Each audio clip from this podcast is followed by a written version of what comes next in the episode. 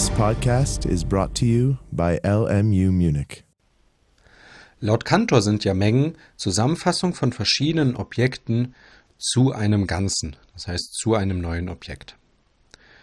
Schauen wir uns das Ganze noch einmal in einem Beispiel an. Hierzu nehme ich jetzt folgende Zahlen.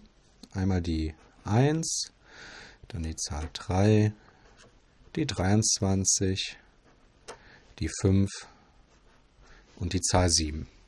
All diese Zahlen kann ich jetzt zu einem Ganzen zusammenfassen. Das machen wir mal und ich deute das Ganze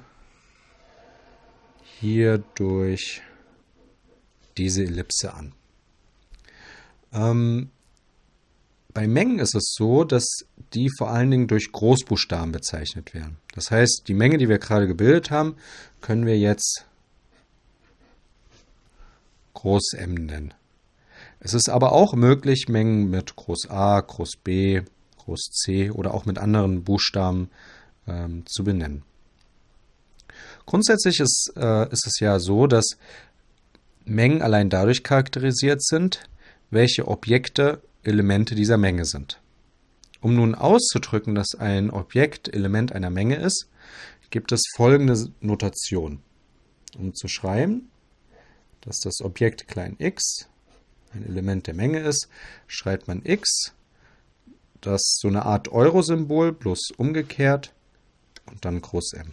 Das, was ich hier geschrieben hat, habe, bedeutet nichts anderes, als dass x ein Element von M ist.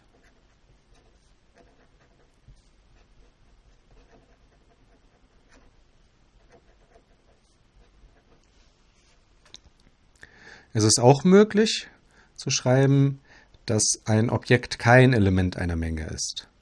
Hierfür wird einfach das Elementsymbol durchgestrichen. Dieser Ausdruck bedeutet nichts anderes, als dass x kein Element von M ist.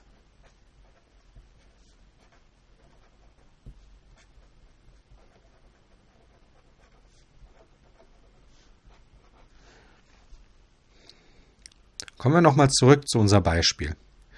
Wir können hier äh, beispielsweise schreiben, dass die Zahl 1 ein Element von m ist. Also 1 ist Element von m. Es wäre aber auch möglich zu schreiben, dass beispielsweise die Zahl 23 ein Element von m ist. Man sieht auch, dass die Zahl 2 nicht Teil der Menge ist und dementsprechend ist 2 kein Element von m. Aber beispielsweise ist auch Pi kein Element von M. Du solltest dir also merken, zum einen, dass äh, Mengen in der Regel durch Großbuchstaben bezeichnet werden und zum anderen, dass es dieses Elementsymbol gibt, mit denen du die Elementbeziehung eines Objektes zu einer Menge ausdrücken kannst.